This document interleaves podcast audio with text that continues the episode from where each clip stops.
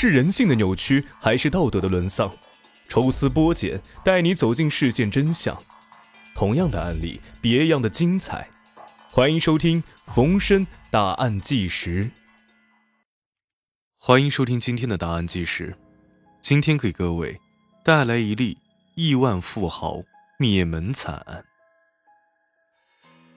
在一九九九年八月份，福建省晋江市安海镇发生了一起特大凶杀案，拥有亿万资产的富豪被人灭门。这名富豪就是恒安集团的副总裁吴世界。八月九号下午啊，有人发现吴世界夫妇和两个女儿被人杀死在家中的五楼。由于这起案件的影响极大，凶手作案手段恶劣。当地公安机关立即迅速成立了专案组进行调查。在一百二十六天的时间里，办案人员一共在国内十六个省市、八十六个市县进行搜索，最后于二零零零年元月，在河北石家庄将犯罪嫌疑人吴洪科抓捕归案，连夜将其押回福建省晋江市。亿万富翁惨遭灭门，一家四口被杀害。原来发现这起命案的是吴世界妻子谢秀芬的妹妹谢丽莹。八月九日上午十一点左右，谢丽莹就一直在给姐姐姐夫家里打电话，最后没有人接电话。谢丽莹感觉姐姐姐夫或许是有点忙，就在下午四点左右再次拨打电话，结果还是没有人接。他就突然感觉事情有些不对劲啊。姐姐家的生活比较富裕，而姐姐呢是一个典型的贤妻良母，一天之内要么就是做家务，要么就是照看孩子。另外啊，就算姐姐临时有急事儿需要去外面办事儿，但家里还有两个外甥女儿，为什么自己打了十几个电话还是没有人接呢？打座机没人接，谢丽英就打两个外甥女的手机。结果还是没人接，她就去拨打姐夫的手机，结果还是没有人接。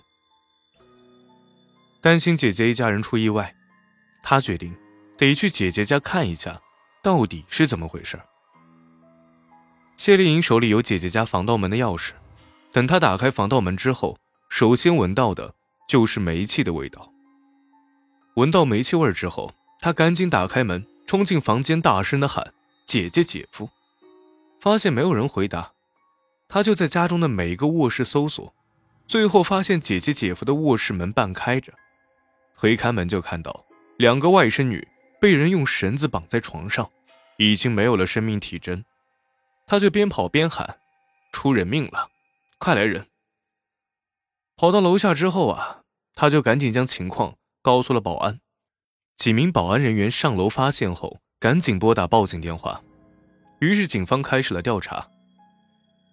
晋江市公安局接到报警电话，迅速赶到了现场进行调查。通过现场勘查，刑警在另一个房间内发现吴世界和谢秀芬的尸体。吴世界一家四口全部被凶手用绳子绑住，眼睛和嘴全部被凶手用透明胶带封住。法医初步鉴定，认为谢秀芬和两个女儿。是被凶手用绳子勒住脖子，窒息而亡。吴世界的颈部有三处刀伤，死于失血性休克。而吴世界的儿媳妇杨绵绵，因为外出幸免于难。意外的是，警方在现场的勘查发现，现场并没有很多地方被翻动，财物基本上没有丢失。一时之间，警方也不知道凶手的作案动机。到底是什么？根据警方调查，吴世界本来是一名普普通通的农民，恰好在改革开放的时候抓住机遇，有了自己的事业。他既踏实又肯干，曾经担任过镇办服装厂的厂长，也当过会计，也在自己村里机械厂内工作过，甚至最后还加入恒安集团，成为恒安集团的创始人之一。恒安集团是在一九八五年创建的，创建时共有六个亿的固定资产。直到一九九八年十二月份，恒安国际集团有限公司在香港正式挂牌上市，成为泉州市两家上市企业集团之一。虽然吴世界是恒安集团的创始人之一，但是在员工的眼中啊，他没有任何股东的架子，看到员工也会主动打招呼，有的时候还会主动帮员工解决问题。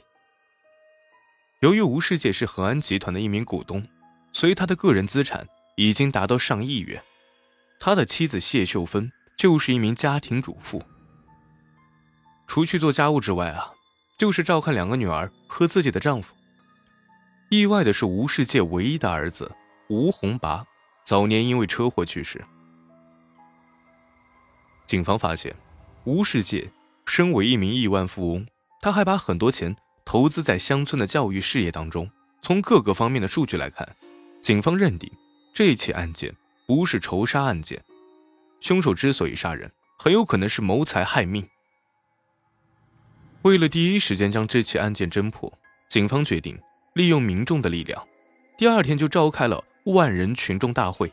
凡是有人举报或者是提供线索，对警方提供破案有用的线索，将会得到五万元到二十万元不等的奖励。警方调查期间，一九九九年十二月二十八日。吴世界的儿媳妇杨绵绵接到了一名男子电话，这个电话是从厦门打过来的。电话中，男子称吴世界一家四口被灭门，是他被另外一个人雇凶干的。该男子称，现在雇主要杀人灭口，只要杨绵绵愿意给他一百万元，他就愿意到公安局举报投案自首。接到电话之后，杨绵绵就将事情反映给专案组。专案组通过对该男子的电话进行调查，认为该男子很有可能就是作案凶手。通过这个技术手段，专案组确定给杨绵绵打电话的男子是安海镇临水村的吴洪科。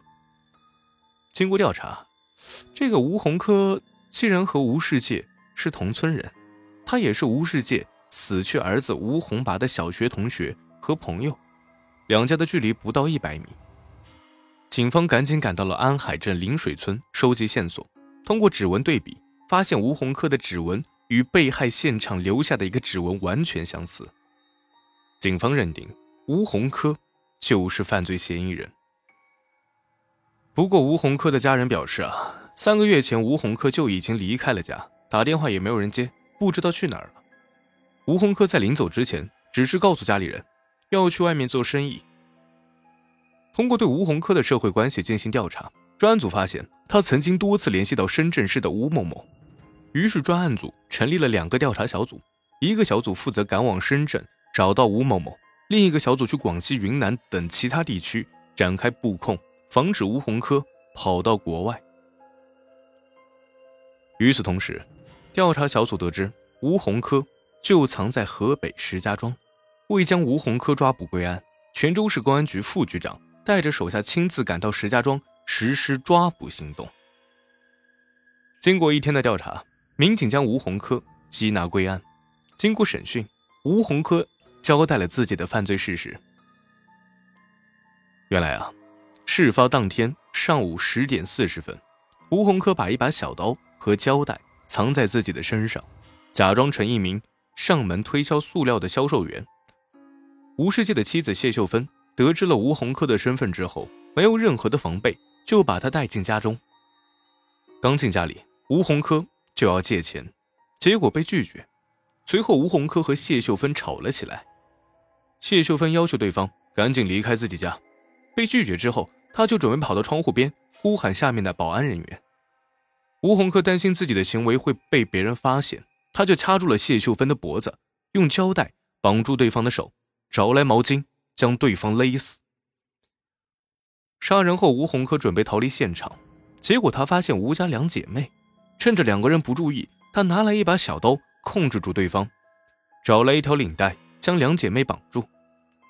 为了防止两个人逃跑，他还专门割断厨房煤气管的胶管，关上窗户，拉上窗帘，最后就找来了绳子，将两姐妹勒死。杀害三人之后，吴洪科脑子里的第一个想法就是赶紧逃跑。但在他准备逃跑的时候，心里又产生了另外一个想法：反正已经杀人了，还不如搜点钱逃跑。过了没多长时间，他一共找到了吴家两姐妹的两部手机和六千多块钱现金。等他准备逃跑的时候，突然发现吴世界就站在门外。吴世界打开门之后，藏在门后的吴红科用刀子抵住了对方的脖子，将对方胁迫到卧室，找来绳子就绑住了吴世界。吴世界也知道啊自己遇到了什么情况，他就告诉吴洪科：“你是我儿子的同学，有什么事你就直接说出来。”要钱我都可以给你，没有必要这样。看到吴世界一直在挣扎，吴洪科先是拿被子盖住了吴世界的头，想要闷死他，随后拿出刀子朝着吴世界的脖子连捅三刀。杀人之后，吴洪科收到了一块二十四 K 纯金的金牌和一对金老鼠，然后找到一辆三轮摩托车，回到了临水村。